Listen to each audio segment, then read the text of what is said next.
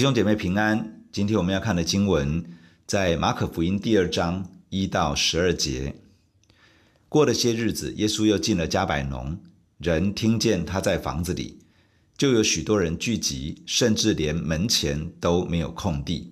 耶稣就对他们讲道：有人带着一个摊子来见耶稣，是用四个人抬来的，因为人多不得近前，就把耶稣所在的房子。拆了房顶，既拆通了，就把瘫子连所躺卧的褥子都坠下来。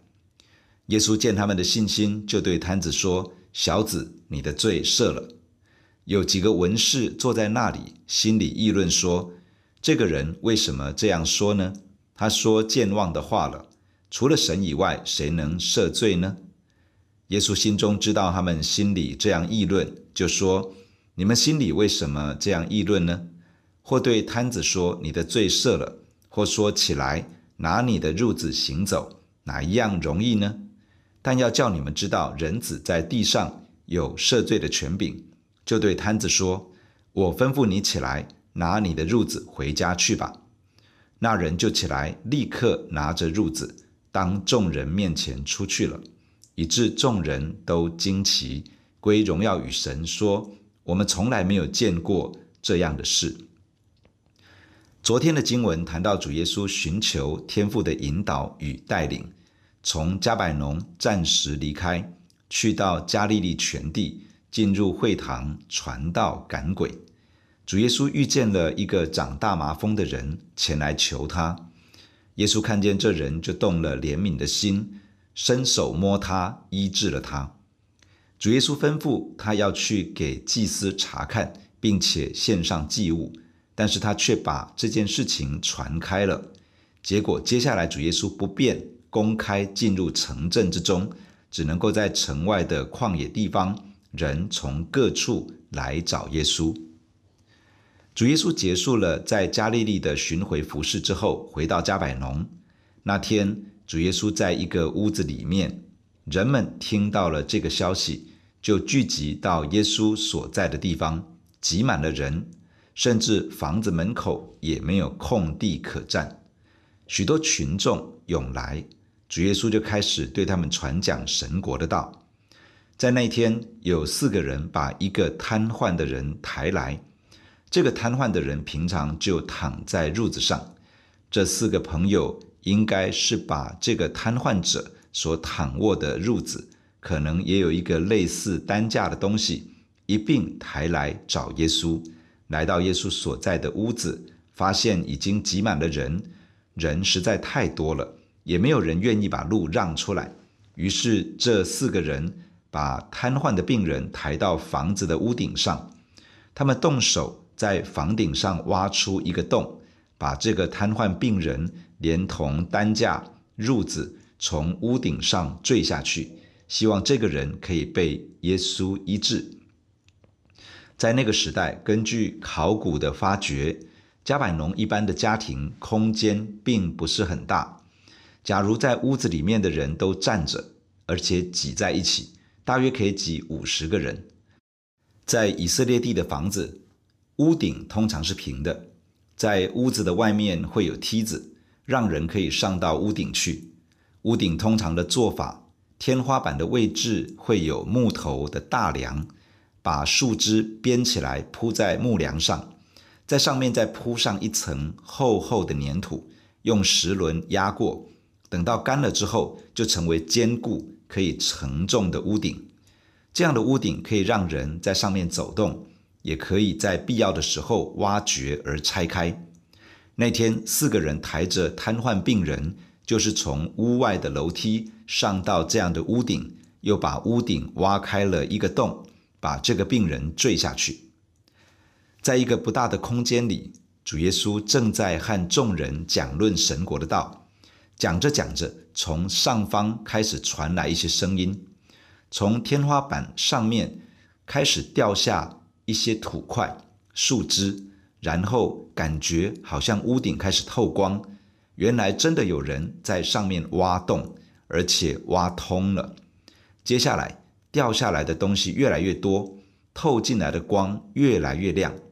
原来是这个洞越挖越大，大到一个程度，已经容得下一个人出入了。接下来抬头一看，看到有一个担架与褥子坠下来，上面有一个瘫痪的人。正在众人惊疑之时，主耶稣开口说话。众人看到的是一小群人做一件很奇怪、很不合宜的事情，但是主耶稣看到的是几个有信心的人。主耶稣对这个瘫痪的人说：“小子，你的罪赦了。”小子的意思是孩子，你的罪赦了，意思是你的罪被神赦免了。主耶稣对他讲的第一句话是：“孩子，上帝赦免你的罪了。”从主耶稣所说的话可以看到几件事情：第一，这个人的瘫痪其实与罪有关，这个人自己知道，因着某些得罪神的事情。导致他身体的残疾。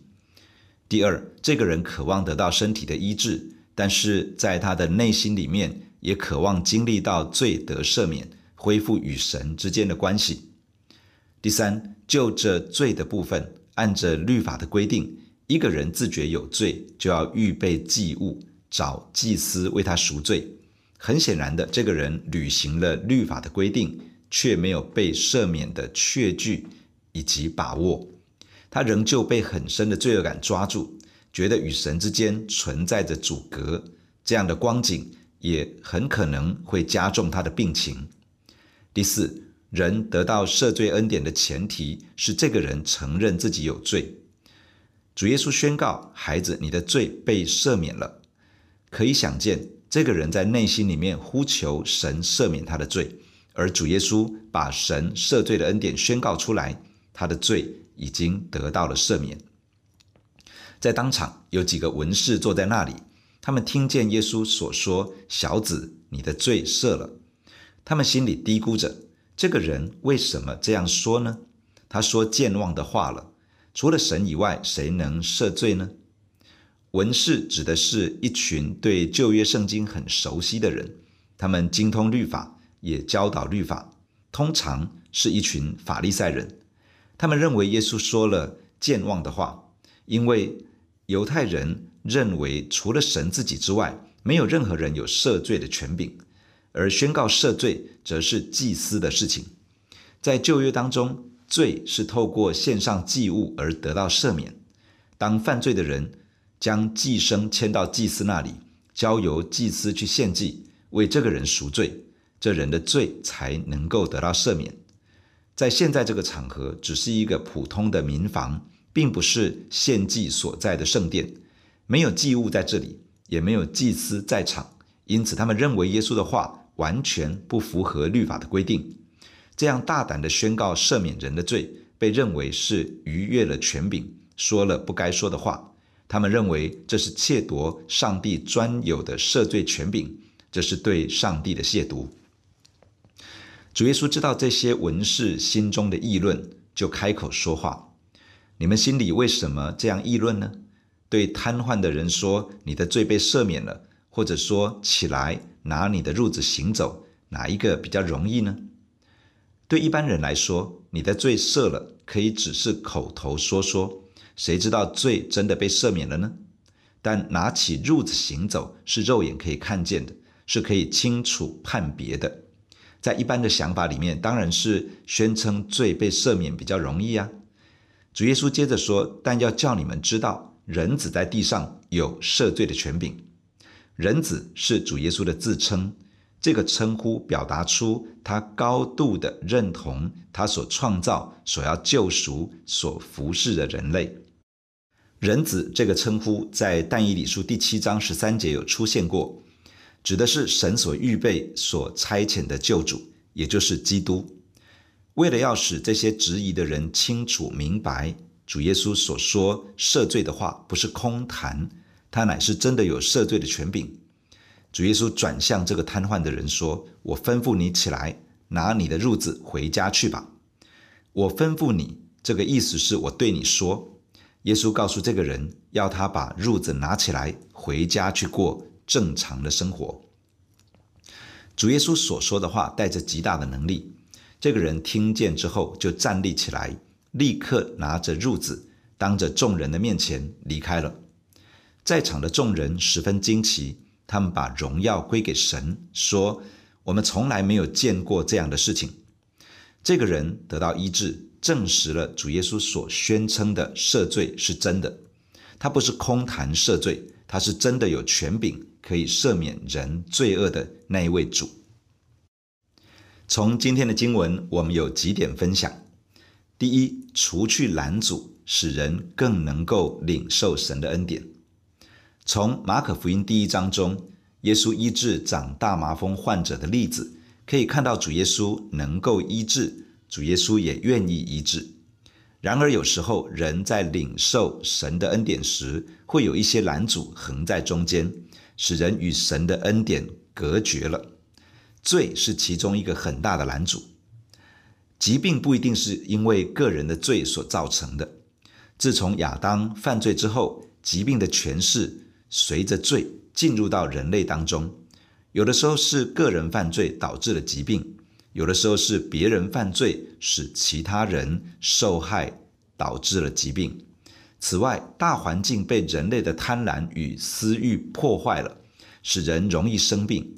还有意外事件也可能使人在病痛与折磨之中。当人的疾病与罪有关系的时候，常常需要除去这样的拦阻，好使人容易领受神所预备的医治恩典。未被赦免的罪，容易成为人进入上帝恩典的拦阻，因为罪成为人与神之间的阻隔。罪恶感也可能成为人领受神恩典的障碍，因为在罪恶感之下的人，容易觉得自己不配蒙神的眷顾，而缺少信心去向神支取恩典。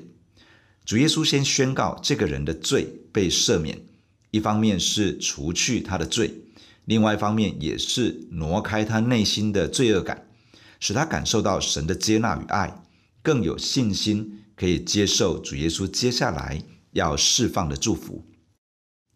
若是我们个人的罪成为拦阻，我们需要为自己的罪认罪悔改，求神赦免。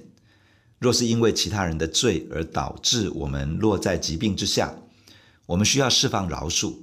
我们可以学习主耶稣在十字架上的祷告：“父啊，赦免他们，因为他们所做的，他们不知道。”一方面饶恕他们。一方面为他们祈求赦免，我们也可以为那些犯罪的人做认同性悔改的祷告。我们仿佛站在当事人的位分与角色上，代替他们向神认罪悔改，或者也可以像但以理为国家民族认罪一般，把自己当作得罪神的这个群体当中的一份子，代表那个群体向神认罪悔改。当罪的拦阻被挪去，我们就更容易领受神所命定的恩典。第二，到底宣告罪得到赦免与使人得到医治，哪一个容易呢？一般的想法里面可能会觉得宣告罪得到赦免比较容易，因为只是出一张嘴宣告宣告而已，也没有人知道罪是不是真的被赦免了。但疾病有没有被医治，却是可以被检验的。到底有没有好，有没有改善？检查一下就知道了。然而，我们需要更进一步来想这个问题：上帝是公义的，若是有罪，一定要接受审判。审判之后还有刑罚。若是有罪而轻易放过，其实是不公不义。因此，上帝为了要赦免人的罪，就必须要有另外一位来付出代价，承担人所犯的罪，代替人。接受审判与刑罚之后，犯罪的人必须愿意承认自己的罪，并且接受上帝预备的方式，把自己的罪与该受的审判以及刑罚，交由那位付出代价的去承担。这样，这人的罪才能够得到赦免，他也才能够经历到赦罪的平安，挪去所有的罪疚感。上帝预备为罪人付上代价。承担审判与刑罚的那一位，就是主耶稣。当人愿意承认自己是罪人，犯罪得罪神，也愿意相信耶稣承担他的罪，为他被审判、受刑罚，那么他的罪就可以得到赦免，他就可以得到赦罪的平安，恢复与神之间的关系。那么医治呢？上帝能够医治人身上的疾病，而且他真的有能力说一句话就使人得到医治与痊愈，因为他有一个名字，称为耶和华拉法。然而，人会落在疾病的权势之下，其实是因为人类犯罪远离神，使得疾病权势有机可乘。因此，当上帝要医治人身上的疾病时，同时需要解决罪恶的权势。因此，以赛亚书五十三章第五节这样说：“哪知他为我们的过犯受害，为我们的罪孽压伤。因他受的刑罚，我们得平安；因他受的鞭伤，我们得医治。”这段经文所描述的是主耶稣为我们所付上的代价，以及所成就的恩典。原来我们可以经历到医治，是因为耶稣为我们承受了鞭伤。使我们各样的疾病都可以得到完全的医治。为了使人得到医治，上帝同样付上他独生子耶稣基督的生命，来为我们成就医治的恩典。所以哪一个容易呢？一样容易，也一样困难，因为都是付上了上帝独生爱子耶稣基督生命的代价，才为我们成就的。在诗篇一百零三篇第三节这样说。他赦免你的一切罪孽，医治你的一切疾病。上帝预备的救赎恩典，不只是带来赦罪的恩典，同时也带来医治的恩典。我们要珍惜，也要凭着信心放胆支取，因为这位赦罪的主，同时也是医治的主。弟兄姐妹，让我们一起在神的面前来祷告。亲爱的主耶稣，我们感谢你透过今天的经文来对我们说话。谢谢耶稣，你为我们付上的代价，而且是你自己生命的代价，来成就救赎的恩典。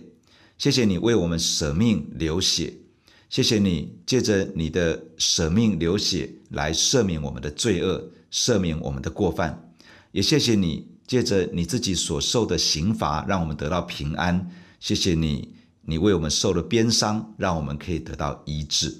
感谢你。这赦罪的恩典与医治的恩典已经都临到我们的身上，亲爱的主，你帮助我们每一个神的儿女、弟兄姐妹，主让我们在你的面前可以领受赦罪的恩典，也能够领受医治的恩典。主帮助我们带着信心来领受这样一个完全的恩典与祝福来临到我们。我们也恳求主，亲爱的圣灵，常常的光照我们。在我们的身上有没有任何的过犯、罪恶，或者是领受神恩典的任何的阻碍？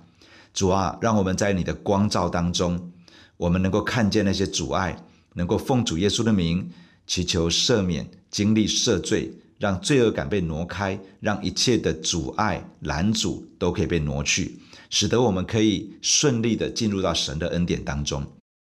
主啊，我们感谢你，你所预备丰盛的恩典。